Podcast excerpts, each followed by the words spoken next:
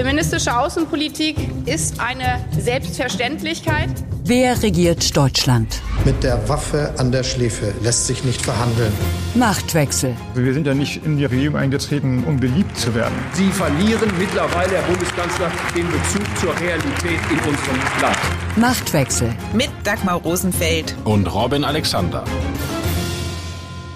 Heile, heile Gänzje es ist bald wieder gut, das Kätzchen hat ein Schwänzchen. Es ist bald wieder gut. Heile, heile Mausespeck, in hundert Jahren ist alles weg. Heile, heile Ampel, in Meseberg wird alles gut. So sagt es zumindest der Kanzler. Fakt ist, dass vor der Meseberger Kabinettsklausur in der Ampel ziemlich viel schlecht ist. Mal wieder. Jetzt ist es der Streit um die Kindergrundsicherung und das Wachstumschancengesetz. Bei der Kabinettsklausur zuvor war es der Streit um das Verbrenneraus und die Haushaltsplanung. Und bei der Kabinettsklausur davor der Streit um die Gasumlage. Da stellt sich die Frage, wie viel in einer Koalition, die es sich Oton Robert Habeck permanent selbst versaut, noch zu heilen ist. Zumal jetzt auch die SPD, die bisher Ruhe als oberste Genossenpflicht ausgegeben hatte, beginnt gegen den Kanzlerkurs aufzumucken. Von Lisa Pauschen Dimensionen sind die Sozialdemokraten zwar noch weit entfernt, aber die Parteivorsitzende Saskia Esken beispielsweise positioniert sich immer öfter gegen Olaf Scholz. Wie lange also hält die SPD noch still und wie lange kann Scholz noch so tun, als funktioniere sein Regierungskurs? Darum geht es in dieser Folge von Machtwechsel. Was das Klima in der Ampel angeht, so hat es mit deren Klimaschutz eines gemeinsam. Ambition und Wirklichkeit stimmen nicht überein. Über diesen ungewollten Mut zur Lücke in der Klimapolitik sprechen Robin und ich ebenso wie über eine übermütige Gesellschaftspolitik. Diese Klausur hat noch einmal mehr gezeigt und das hat das letzte Dreivierteljahr gezeigt und ich glaube, ich spreche für das gesamte Kabinett und ich spreche für die grünen Kabinettsmitglieder, sicherlich aber auch für die anderen Kollegen und für mich persönlich allemal, wie gut es ist, dass Olaf Scholz diese Regierung führt. Mit seiner Erfahrung, mit seiner Umsicht, mit seiner Ruhe führt ihr dieses Land sicher durch und ich bin froh, dass es genauso ist. Das hat Robert Habeck vor einem Jahr in Meseberg gesagt. Damals stritt die Ampel um die Gasumlage, eine Idee, die im Kanzleramt Zustimmung gefunden hatte, nachdem aber heftige öffentliche Kritik geübt wurde, allein Habeck in die Schuhe geschoben wurde. Der grüne Konstantin von Notz ging den Kanzler hart an. Via X, das damals noch Twitter hieß, schrieb er, die schlechte Performance des Bundeskanzlers, seine miesen Umfragewerte würden durch unloyales Verhalten und Missgunst in der Koalition nicht geheilt werden. Dem Befund von Konstantin von Notz würden wohl auch heute noch jede Menge Menschen unterschreiben. Robin, die Frage ist, gilt das auch für die Worte von Habeck? Das ist ein bisschen eine ironische Frage, weil die Worte von Habeck waren ja damals schon gefühlt kontrafaktisch. Also damals war die Ampel in einer, in einer Situation, wo man dachte, es liegt an Scholz und an der SPD. Vor allen Dingen das Grüne und den Grünen sehr verbundene mediale Milieu dachte das. Und Habeck war immer noch in der Position dieses, eigentlich ist das unser Traumkanzler und wenn der könnte, dann würde hier richtig alles funktionieren mit Klimaschutz und Ukraine-Unterstützung. Und mittlerweile ist ja die Operation von innerhalb und außerhalb der Ampel gelungen, Robert Habeck klein zu kriegen über dieses Gebäudeenergiegesetz. Also die Frage, ob das jetzt ein toller Reservekanzler war, äh, stellt sich ja jetzt gerade nicht mehr. Und damit ist dieser Oton von dir ein drolliges historisches Dokument geworden. Naja, aber damals fing ja an, was dann im Gebäudeenergiegesetz endete. Die Gasumlage, das war ja der erste Versuch, Habeck verantwortlich zu machen für eine Regierungsmaßnahme oder angedachte Regierungsmaßnahme, die dann in der Bevölkerung wenig bis gar keine Zustimmung gefunden hat. Ja, also, aber man hat ja sozusagen Robert Habeck klein bekommen, ohne Olaf Scholz groß zu bekommen. Also Habecks Werte sind im Eimer, aber Olaf Scholz Werte sind für einen Kanzler ja immer noch schlecht und sogar noch schlechter geworden. Und die Ampel-Gesamtwerte sind so schlecht wie nie. Also der ganze Laden knirscht ja an jeder Ecke. Es gibt ein gewisses Milieu, das es immer noch als historischer Irrtum sieht, dass die Grünen nicht die Kanzlerschaft gekriegt haben und das entweder Pech oder Putin oder Kampagnen zugrunde legt. So, und diese Illusion eines sehr speziellen Milieus ist so ein bisschen zerstoben in den letzten Monaten. Und jetzt steht die Ampel auch da nackig da. Wenn man auf die vergangenen Kabinettsklausuren in Meseberg zurückblickt, dann fällt auf, dass die Themen, die strittig waren, bei diesen Treffen immer ausgeklammert wurden. Und stattdessen wurden die Probleme dann mit mehr oder weniger ernst gemeinten Nettigkeitsbekundungen runtergespielt, wie das eben von Habeck gehörte Zitat oder unvergessen auch das Lob des Kanzlers für Volker Wissing, er sei ein sehr, sehr guter Verkehrsminister. Und zugleich wurde dann immer wieder versichert, es werde für alle Streitigkeiten eine Lösung geben. So auch für die Kindergrundsicherung. Und lass uns mal hören, was Christian Lindner im März diesen Jahres auf der Pressekonferenz in Meseberg zur Kindergrundsicherung gesagt hat. 100 Prozent zuversichtlich, dass wir da, äh, wie Sie sagen, zu Potte kommen. Jetzt ist wieder Meseberg und bei der Kindergrundsicherung ist die Ampel immer noch nicht zu Potte gekommen. Ist damit nicht auch die Methode von Olaf Scholz, die Koalitionspartner so lange streiten zu lassen und dann am Ende als besonnener Schlichter aufzutreten, ans Ende angekommen? Vor allem, wenn die Vereinbarungen, die er mit Ministern trifft, am Ende dann von einer einzigen Frau über Bord geworfen werden können? Ja, diese Kamikaze-Aktion von Frau Paus aus der letzten Woche haben wir ja schon besprochen. Die ist jetzt nochmal was ganz Besonderes. Aber im, im Prinzip hast du selbstverständlich recht. Und das Problem ist einfach, dass die Ampel sich in vielen Dingen nicht grundsätzlich geeinigt hat, was sie wollen. Also in diesem Fall der Kindergrundsicherung, was will man? Will man einfach nur die bestehenden Sozialleistungen erhöhen und so ein bisschen die salopp gesprochen IT verbessern? Oder will man einen Systemwechsel, dass der Staat sozusagen den Leuten die Sozialhilfe äh, hinterherträgt? Ja, das kann man ja so und so sehen. Aber die grundsätzliche Entscheidung ist nie gefallen. Und das, was jetzt in den letzten Tagen passiert ist, ist ja, dass in einem sozusagen auf dem letzten Metern eines Gesetzgebungsprozesses, ja, also der Paus-Vorschlag liegt im Kanzleramt, das müsste jetzt eigentlich jeden Tag geeint werden, macht Christian Lindner eine Grundsatzdebatte auf, nämlich die Debatte, wollen wir Kindern, die in Armut sind, helfen, indem wir Infrastruktur stärken, also von Kita über Schule bis sonst was, oder geben wir einfach Cash den Eltern mehr und drängen es ihnen jetzt fast auf. Das ist genau die richtige Debatte, nur die hätte natürlich vor zwei Jahren geführt werden müssen und nicht jetzt, wo es eigentlich nur noch um die Spiegelstriche gehen sollte. Du hast jetzt gerade Christian Lindner und seine Aussage, dass es einen Zusammenhang zwischen Migration und Kinderarmut gibt, schon genannt. Lass uns noch mal reinhören, was er da konkret gesagt hat. Hilft man den Kindern, den drei Kindern in dieser fünfköpfigen Familie besser, indem man jetzt, ich sag mal, 2000 Euro zusätzlich den Eltern im Jahr gibt? Oder ist nicht vielleicht mindestens diskussionswürdig, in die Sprachförderung, Integration, Beschäftigungsfähigkeit der Eltern zu investieren und die Kitas und Schulen für die Kinder so auszustatten, dass sie vielleicht das aufholen können, was die Eltern nicht leisten können. So, mit seinem Statement zu sagen, man muss mehr in die Eltern und deren Integration investieren, ist Christian Lindner ganz nah bei Saskia Esken. Die wehrt sich nämlich gerade dagegen, dass die Integrationshilfen gekürzt werden. Auch da habe ich einen schönen O-Ton. Saskia Esken in den Tagesthemen. Kürzungen ausgerechnet jetzt bei der Integration von Geflüchteten, ähm, bei der Unterstützung auch eben dieser Integra äh, Integration äh, sind äh, nicht, wären nicht klug, äh, auch nicht zu verantworten. Das ist alles Prävention. Am Ende entstehen aus so einer Kürzung höhere Kosten, die wir am Ende auch zu tragen haben. Bemerkenswert ist doch, dass Esken und Lindner in ihrer Analyse übereinstimmen, also die Integrationshilfen zu stärken.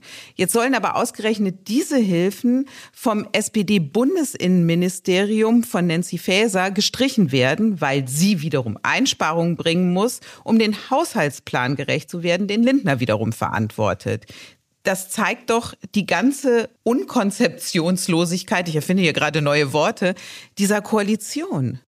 Vorsicht. Ich glaube, da muss man, um fair dem gegenüber zu sein, auseinanderdröseln. Die Integrationshilfen sind dramatisch erhöht worden nach 2015, weil man gesagt hat, oh, jetzt kommen so viele Leute, die müssen wir jetzt alle ganz schnell in den Arbeitsmarkt bekommen. Und das war nicht so erfolgreich, wie man sich das lange geträumt hat. Also wenn man sich anguckt, wie viele der Leute, die zum Beispiel aus Syrien gekommen sind und ja eine sehr stabile Bleibeperspektive haben, im Arbeitsmarkt sind, dann ist man dabei 30 Prozent. Wenn man so ein bisschen anders rechnet, kommt man dann noch ein bisschen höher. Aber das ist nicht das, was man sich erträumt hat. Und dass man diese sehr, sehr hohen auch teuren Maßnahmen nach 2015 eingeführt wurden, jetzt sozusagen evaluiert und auch ein Stück weit zurücknimmt, finde ich logisch. Aber was meint Lindner denn dann damit, in die Integration zu investieren und genau Integrationshilfen zu stärken? Was, was soll es denn dann sein? Naja, die, was Lindner aufmacht, ist sozusagen die Grundfrage. Also die Kindergrundsicherung, die ja so ein grünes Projekt ist, das hatten die auch in ihrem Wahlprogramm stehen und so. Das fußt auf der Vorstellung, dass wir eine Kinderarmut haben, die sich verfestigt hat. Dass wir also ganze Milieus haben, wo Armut auch vererbt wird und wo Kinder, die zu Hause in Hartz IV aufgewachsen sind, dann selber schon der Lehrerin sagen, ich mache später Hartz IV und so weiter. Ja, so das ist die Problembeschreibung, auf die die Kindergrundsicherung eine grüne Antwort ist. Und Lindner stellt jetzt diese Annahme in Frage. Der sagt, wir haben gar keine sich verfestigende und über Generationen perpetuierende Kinderarmut. Und er rechnet das vor mit den Zahlen, dass aus diesen äh, Leuten, die schon länger da sind, nämlich tatsächlich weniger Kinder in Bürgergeldfamilien sind und dass eine Menge Kinder in Bürgergeldbezug sind, also in Familien, die Bürgergeld kriegen, die eben nach 2015 gekommen sind. Und stellt damit diese Annahme der sich verfestigenden, vererbenden Kinderarmut in Deutschland in Frage und sagt, unsere Kinderarmut ist sozusagen eingewandert. Und wenn du diese Analyse machst, dann ist natürlich die Kindergrundsicherung einfach die falsche Antwort. Wenn wir auf die SPD blicken und das von mir so beschriebene Aufmucken gegen den Kanzlerkurs, da hast du jetzt einmal schon gesehen, Esken, die sich wehrt gegen Streichungen bei den Integrationshilfen. Und das andere große Thema ist im Moment der Industriestrom, Subventionen für den Industriestrom. Möchte der Kanzler nicht, möchte seine Partei aber sehr wohl oder weite Teile seiner Partei. Und wenn man noch weiter zurückblickt, Mindestlohn, da gab es auch schon mal so einen ersten leichten Dissens. Lars Klingbeil, Parteichef der SPD, der für eine Erhöhung auf 14 Euro war, eine politisch sozusagen verordnete Erhöhung. Und der Kanzler, der sagte, nein, das haben wir einmalig gemacht. Ab jetzt wird das wieder von der zuständigen Kommission gemacht. Also was passiert da gerade in der SPD, Robin? Ja, das ist so ein bisschen auch die unterberichtete tektonische Verschiebung vielleicht sogar, die wir gerade haben und die wegen dieses ganzen sehr lauten Pauskrawall untergegangen ist, dass die SPD tatsächlich erst einmal ein Stück von Scholz abrückt. Und ich glaube, dass das bei dem Industriestrompreis der relevanteste Fall ist, weil da hängt richtig viel dran. Ne? Das sind ja Unternehmen, große Werke, die sagen, wir werden unwirtschaftlich, entweder machen wir zu oder wir machen halt den nächsten Modernisierungsprozess nicht und gehen woanders hin. Und diese Werke sind vor allen Dingen in Niedersachsen und in Nordrhein-Westfalen. Und Niedersachsen ist immer noch ein sehr starkes SPD-Land, auch ein sehr starkes Gewerkschaftsland. Und NRW war es jedenfalls und die NRW-SPD glaubt immer noch es zu sein. Und die machen jetzt richtig Druck, dass dieser Industriepreis kommt und haben als Kronzeugen Olaf Scholz selbst, weil er ja im Wahlkampf tatsächlich selber mal von einem Industriestrom gesprochen hat. Jetzt kann man für Scholz anführen, dass sich die Lage geändert hat, weil die Energiepreise ja immer noch viel, viel höher liegen als vor dem russischen Angriff auf die Ukraine und diese Unternehmung also dramatisch teurer würde. Und wenn der Staat in diese Subvention einsteigen würde, dann ist ja die Frage, wie. Robert Habeck möchte das machen über diesen Transformationsfonds, aus dem aber mittlerweile ja alles bezahlt wird und der auch nicht unendlich ist. Und im Kanzleramt und ich glaube auch in der FDP hat man den Verdacht, dass das am Ende auf den Bundeshaushalt fällt und den tatsächlich auseinander nimmt. Und dass der Industriestrom so teuer wird, dass man damit dann auch einen Hebel hat, um aus der Schuldenbremse rauszukommen. Was wird jetzt passieren? Also wird der Kanzler dem Druck der eigenen Partei standhalten? Das ist eine gute Frage, weil wir ja dadurch, dass die SPD-Fraktion so auf Linie war, gar keinen Test dafür hatten in den letzten zwei Jahren. Ich glaube, die arbeiten gerade an so einer Kompromisslösung, wobei ich noch nicht genau sehe, wo die sein könnte. Aber es ist ja tatsächlich auch keine kleine Frage, weil wenn wir sagen, wir müssen alle Strom sparen und wir brauchen auch Incentives, um Strom zu sparen. Und denen, die dann richtig viel verbrauchen, geben wir subventionierten Strom, also nehmen dieses Incentive weg. Und das ist natürlich gut. Diese seltsame Konstruktion hatten wir auch jahrelang im alten EEG, fand ich auch immer seltsam. Aber man merkt, dass wir in Konstruktionen geraten, wo wir wieder mit einander widersprechenden Anreizen arbeiten. Du hast es jetzt gerade angesprochen, ein verstecktes Aushebeln der Schuldenbremse, eine neue Idee oder eine neue alte Idee, die aufkommt, ist die von öffentlichen Investitionsgesellschaften. Die hat Ricarda Lang, die Grünen-Vorsitzende, auf den Tisch gebracht. Und auch da ist bemerkenswert, die SPD findet solche Investitionsgesellschaften auch ziemlich gut, zumindest in Sachsen. Dort hat der Wirtschaftsminister Dulig, SPD-Mann, gerade eine solche Investitionsgesellschaft ins Spiel gebracht, die dann halt speziell in Sachsen wirken soll. Auch hier könnte sich da ein Dissens entwickeln zwischen Kanzler und seiner Partei. Ich weiß gar nicht, ob Olaf Scholz da so prinzipiell dagegen ist. Also das Wort taucht ja zum Beispiel auch im Koalitionsvertrag auf. Und diese Investitionsgesellschaften, die Frau Lang ins Spiel gebracht hat, hätten ja einen Vorteil, dass klar wäre, wofür das Geld wäre. Ja, also wenn man jetzt sich vorstellt, der Staat baut irgendwie einen besonders schnellen Zug oder baut eine dringend nötige Stromtrasse nach Süddeutschland und sagt, das macht jetzt die Investitionsgesellschaft X und die hat ein Grundvermögen von 100 Millionen Euro und nimmt auf dem Kapitalmarkt weitere 900 Millionen auf und vielleicht sogar in einer Stückelung, dass auch Otto Normalsparer dort seine 5, 6 Prozent Zinsen kriegt, vielleicht auch nur vier, dann kann das Geld ja nicht für Grundsicherungsanhebungen und whatever, so Fantasien ausgegeben werden. Das Geld ist ja dann tatsächlich gebunden an eine Investition. Und damit hätte man diesen Effekt, wenn du irgendwo die Schuldenbremse aufbrichst, dann ist sozusagen Holland ganz verloren, weil jeder alles durchsetzt. Den hättest du dann ja nicht. Um jetzt mal wieder etwas in den Dissens zu gehen, ist eine solche Investitionsgesellschaft nach Sondervermögen, nach Investitionsfonds, die wir haben, wo du ja auch gerade gesagt hast, wofür das Geld alles gerade verwendet wird, nicht der nächste Schritt, die Schuldenbremse am Ende doch zu umgehen? Na gut, klar, du kannst sagen, wenn du die Investitionen außerhalb des Bundeshaushalts machst, machst du irgendwann nur noch die Sozialleistungen innerhalb des Bundeshaushalts. Aber so, das war ein Punkt, wo ich weniger orthodox bin als du, weil wir haben doch in diesem Land einen Investitionsstau. Also die Leute finden die Bahn doof und die finden doof, dass die Industrie im Süden immer noch keinen Ökostrom hat und so weiter. Aber dass man irgendwie eine Idee findet, wie man Geld in Bewegung setzt, um Infrastruktur zu schaffen. Das finde ich nicht den dümmsten Gedanken. Das stimmt, aber muss man dann nicht so ehrlich sein und sagen, die Schuldenbremse, wie sie jetzt ist, funktioniert nicht, nicht in diesen Zeiten, in denen es einen so immensen Investitionsbedarf gibt? Ja gut, aber dann in dem Moment, wo du das machst, also wenn du mit dem Argument, wir brauchen Investitionen aus der Schuldenbremse rausgehst, hast du ja alle Sozialleistungsfantasien von Rot und Grün hast du ja dann sofort im Anschlag. Ja? Also, die, die also Schulden ist die Schuldenbremse im Moment das mächtigste Instrument des Kanzlers, um seine Partei und die Grünen in Schach zu halten? Ja klar, ja natürlich. Wenn du Sachargumente finden müsstest gegen die ganzen Fantasien, die es da links gibt, dann wären das interessante Debatten. Und so kannst du immer sagen, tja, Pech, die böse Schuldenbremse, der böse Lindner, schlecht ist die Welt, tut mir leid ich weine mit dir. Robin, wir haben mit Meseberg angefangen. Lass uns diesen Part mit Meseberg äh, schließen. Kannst du dir vorstellen, dass es irgendeinen Minister im Kabinett gibt, der das nochmal tun wird, was Habeck getan hat und sagen, wie froh er sei, dass Scholz Kanzler ist?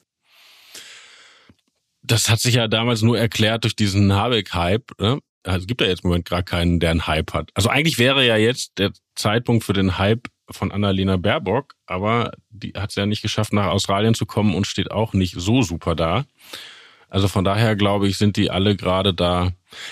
Die sollen das jetzt auch durchziehen. Also ich meine, wir haben eine Regierung gewählt, wir haben einen Kanzler gewählt und ich finde, jetzt sollen die liefern und sich zusammenreißen und im nächsten Wahlkampf schauen wir dann mal.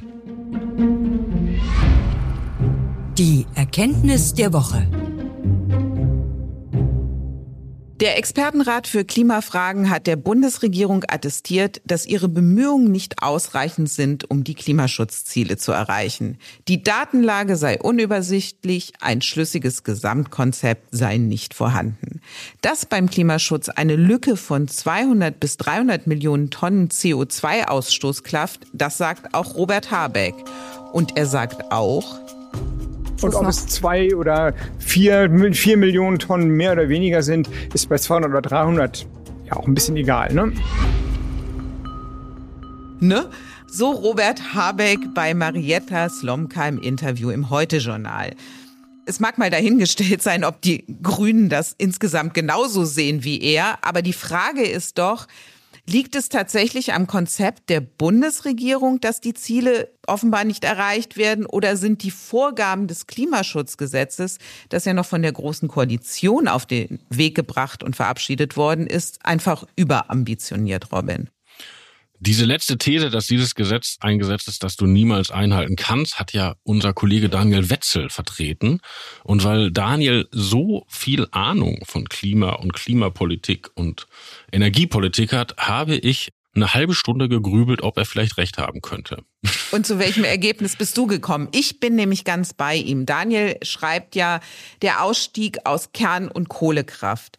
Dann Klimaneutralität schon 2045 erreichen zu wollen. Also früher als der Rest der EU, um zu zeigen, was für ein strebsames Land man ist. Dann diese Sofortmaßnahmen, die ja kommen müssen, wenn ein Sektor seine Vorgaben reißt. Wo Daniel sagt, im Gebäude- oder Verkehrssektor gibt es gar keine Maßnahmen, die man ergreifen kann, die sofort wirken. Also ist es andauernd zum Scheitern verurteilt. So, jetzt du, Robin, zu welchem Ergebnis bist du gekommen? Na, ich habe mich entschlossen, gegen Daniel und dich doch bei der Meinung zu bleiben. Du hast heute einen Dagegentag, ne? das musst du aushalten, sag mal. Sonst bin ich ja immer voll bei dir, aber in diesem Fall. Ja, aber guck mal, jetzt kann man sagen, also was ja klar ist, der Webfehler der deutschen Energiewende ist erst aus AKW raus und dann aus Kohle. Das haben wir x-mal besprochen. Das weiß auch jeder. Die Grünen geben es nicht zu, außer wenn sie betrunken sind. Aber das ist ja, weiß jeder, darf man nicht offen sagen, ist aber gesetzt. So. Und 2045, um zu zeigen, dass man der Tollste ist, statt 2050 geschenkt. Aber, dass du irgendeinen Mechanismus brauchst, wie du in diese Klimaneutralität kommst und wie du das sozusagen politisch operation definierbar machst, ja, das ist doch eigentlich fast so ein bisschen wie gerade besprochen bei der Schuldenbremse. Politik bleibt Piecemeal Engineering nach Popper, aber in welche Richtung du engineerst, das muss schon klar sein. So. Und da finde ich jetzt zu sagen, okay, wenn es nicht funktioniert, dann lassen wir es halt. Das finde ich, wird der Aufgabe nicht gerecht. Naja, das ist doch aber nicht die Konsequenz. Ich finde ja eine Konsequenz, die die Regierung gezogen hat, die ausgerechnet von den Grünen dann ganz heftig kritisiert worden ist, ist ja die Sektorenziele als Einzelmaßnahmen aufzugeben und sozusagen die Gesamtbilanz der einzelnen Ministerien künftig zu zählen. Das eröffnet doch Spielmasse, Spielraum und ja, aber Ihnen fällt ja nichts ein. Ihnen, Ihnen fällt ja nichts ein. Also die Idee mit den Sektorenzielen, ja, die ist natürlich nicht naturwissenschaftlich begründet, sondern politisch. Die Idee damals, und wir reden über eine Konstruktion, die die Regierung Merkel gemacht hat. Also es war zwar beraten von unseren schon öfter angesprochenen Freunden von Agora, vom Think Tank, aber politisch verantwortet ist es von einer großen Koalition, inklusive CSU, von Angela Merkel. Und die Idee war, dass man über diese Sektorenziele politischen Druck reinkriegt. Ja, also auch meinetwegen ein Shaming, also ein Verkehrsminister, der seine Ziele nicht erfüllt und nicht mal in die Richtung geht. Ist laut Olaf Scholz ein sehr, sehr guter Eben, Verkehrsminister. Genau das ist das Problem. Also die Idee war, wenn ein Verkehrsminister verkünden muss, oh Gott, ich habe wieder 100 Millionen Tonnen zu viel, dann überlegt er sich vorher, wie er einsparen kann, weil sonst ist seine politische Karriere irgendwie im Eimer. So, jetzt haben wir aber das Problem. Der erste Verkehrsminister unter diesem Regime war Andi Scheuer. Und er macht einfach weiter. Der hat das an der Backe und der hat seine Maut an der Backe, aber man erlebt ihn, wenn man mit ihm spricht, als fröhlichen Menschen. So, und jetzt haben wir den Herrn Wissing, der ein ganz anderer Typ ist als Herr Scheuer und der wirklich ein reflektierter Mensch ist, aber auch der entschlossen ist, das politisch durchzuhalten, dass er da diese Lücke von 100 bis 180 Millionen Tonnen produziert. So, und wenn dieses Shaming nicht funktioniert, weil die betroffenen Politiker, denen es halt gerade egal ist, dann funktioniert halt dieser Mechanismus nicht. Und deshalb sind sie rausgegangen aus diesen, wenn ein Sektor seine Ziele reicht, muss er sofort ein Sofortprogramm nachlegen. Und das ist eine politische Entscheidung, weil selbstverständlich kann man Sofortmaßnahmen treffen. Ein Sofortmaßnahme wäre ein Tempolimit. Wir haben die Gegenargumente oft besprochen, oft gedruckt, aber natürlich wäre es möglich. Das ist eine politische Entscheidung, ist nicht zu tun. Und es ist auch nicht nur der Verkehrssektor, das andere ist ja das Wohnen. Also auch beim Wohnen, Frau Geiwitz, es fällt Ihnen einfach nichts ein. Also keiner hat eine Idee, was man da machen kann. Und dann sagt man, dann gucken wir halt nicht. Nur, wenn du sagst, dann wird halt nicht per Sofortprogramm und nicht in dem Sektor kompensiert, sondern allgemein, dann müsste ja jemand jetzt kommen und sagen, okay, wo ist denn das Allgemeine?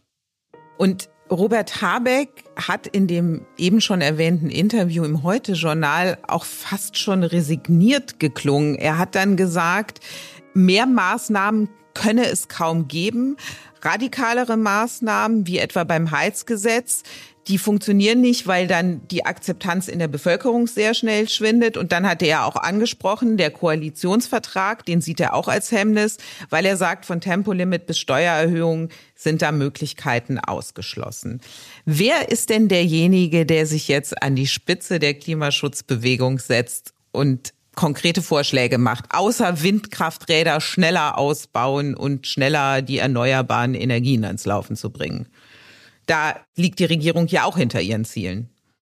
Ja, du sprichst etwas an, was glaube ich unfassbar wichtig ist. Und wenn man sich das genau anguckt, was passiert, ist es eigentlich so weit, dass die Ampel gerade sagt, wir haben es versucht beim Klimaschutz. Also wir haben Gesetze geändert, wir haben Dinge versucht wir haben tüchtig auf die Nase bekommen beim Gebäudeenergiegesetz.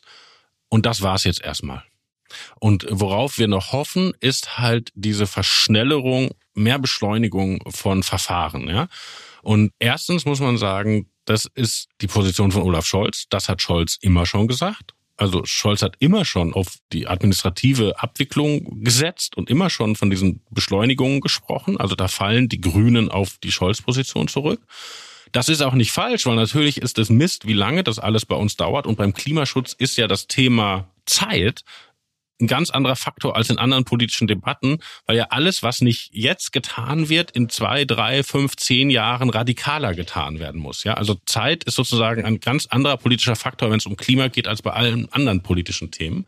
Von daher hat das alles seine Binnenlogik. Nur, wenn man überlegt, da ist eine Ampelregierung, die sagt zur Mitte der Legislaturperiode durch die Blume, okay, klimaschutzmäßig war es das jetzt, was wir jetzt beschlossen haben, muss wirken und dann müssen wir auch wieder populärer werden. Ja, das ist schon, wie soll man sagen, ich sehe eine Ambitionslücke. Ambitionslücke, Robin, ist ein sehr schönes Wort und in diese Ambitionslücke fällt die Union hinein, würde ich sagen. Ja, danke, dass du mir die Gelegenheit gibst, diesen Gedanken, den ich den ganzen Sommer mit mir rumtrage. Was wäre eigentlich, wenn wir eine Union hätten, die sich nicht darauf eingeschossen hätte, Klimaschutz hier und da zu bremsen und hier und da zu gucken, wird er zu teuer, nimmt er den Leuten zu viel weg. Also das auch zu tun, aber auch den sozusagen auf ihre Fahnen zu schreiben. Stell dir mal eine Union vor, die jetzt sagen würde, so, liebe klimainteressierten Bürger, die Ampel zeigt, dass sie ihre eigenen Ziele reißt. Klimaschutz funktioniert nicht, jetzt müssen die Erwachsenen ran. Wir haben folgende Idee für den Klimaschutz, wie wir das doch noch erreichen können. Stell dir das mal vor, die könnten das plausibel machen. Stell dir das mal vor, aber wer sagt Friedrich Merz, dass er zu den Erwachsenen gehören sollte? das ist jetzt ein bisschen gemein von dir, aber und überlege, die Union hat das Habecksche Gebäudeenergiegesetz ja vor dem Verfassungsgericht zu Fall gebracht mit dem Argument, man muss noch mal näher drüber reden. Also die inhaltliche Debatte ist ja sozusagen aufgemacht worden. Also wenn man durch Aber die verweigert die Ampel. Also die ja, Ampel ja, lässt sich ja. ja nicht ein auf die inhaltliche Debatte, weil sie die intern schon sehr lange geführt ja, hat. Ja, nur wenn man mal einmal auch in so einem Podcast ein bisschen träumen darf, wir müssten doch eigentlich soweit sein, dass alle relevanten politischen Kräfte in einem Wettbewerb sind, wie machen wir Klimaschutz besser. So, und jetzt hast du eine linksgestrickte Regierung, die sagt, ja, klappt nicht mit unseren Zielen, tut mir leid, hätte schlimmer laufen können, aber so ist es halt. So. Und da müsste doch jetzt eine liberale und konservative Opposition sagen, nee, wir haben bessere Mechanismen da, da, da und da. So. Und dieser Wettbewerb um Klimaschutzideen, den haben wir immer noch nicht erreicht. Wir sind immer noch in, oder nicht alle erreicht der Gesellschaft. Es gibt immer noch eine Debatte, muss das überhaupt sein und da darf man niemand überfordern und so weiter und so fort. Und ich glaube, da bleibt das politische System und auch die politische Mitte hinter den Anforderungen zurück. Im Hinterzimmer. Gekifft werden muss künftig nicht mehr in Hinterzimmern, denn die Ampel hat das Hand freigegeben. Und auch bei der Geschlechtszugehörigkeit gibt es jetzt Wahlfreiheit. Das Selbstbestimmungsgesetz ist am Mittwoch im Kabinett verabschiedet worden. Robin, das Bemerkenswerte ist, dass diese Gesetze auf den Weg gebracht werden, obwohl Teile der Koalition weder hinter dem einen noch hinter dem anderen Gesetz wirklich stehen. Ja, das und das andere ist, dass es dafür keine gesellschaftlichen Mehrheiten gibt das ist wirklich das Interessante, was auch früher anders war. Wenn du dir jetzt anguckst, Cannabis haben wir schon drüber gesprochen. Die Mehrheit der Bevölkerung ist aus guten Gründen dagegen. Diese Woche Nancy Faeser, radikale Vereinfachung der Einbürgerung, um zusätzliche Zuwanderung zu stimulieren. Ich meine, das war ja ihre Begründung. Also A ist das sachlich falsch, weil niemand kommt nach Deutschland, in der, um in der IT zu arbeiten, um deutschen Pass zu kriegen, sondern die wollen einfach hier okay verdienen und dass nicht alles weggesteuert wird. Und zweitens haben die Leute gerade das Gefühl, wir haben eine ganze Menge Einwanderung und damit schon zu kämpfen. Und drittens, Thema Selbstbestimmungsrecht, Schrägstrich Trans. Die SPD-Fraktion stellt ein Werbevideo dazu ins Netz, wo Betroffene erzählen, warum das so richtig ist. Und Sigmar Gabriel schreibt drunter, um Himmels Willen auf Twitter, Schrägstrich X. Sigmar Gabriel, vor kurzem noch Vizekanzler und langjähriger SPD-Parteivorsitzender. Also was da beschlossen wird und ja auch mit der autoritären Geste, also ich meine, die SPD hat ja wieder veröffentlicht, Transfrauen sind Frauen, Punkt.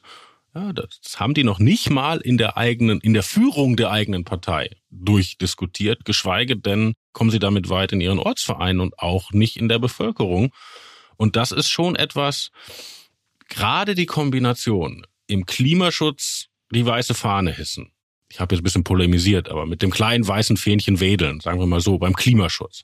Bei der Wirtschaft sagen, das Gesetz zur Entlastung kriegen wir jetzt nicht hin. Und dann gesellschaftlich aber so in die Vollen gehen, ohne die notwendige Überzeugungsarbeit geleistet zu haben, weil man das eben braucht, um sich als Koalition überhaupt noch zu spüren.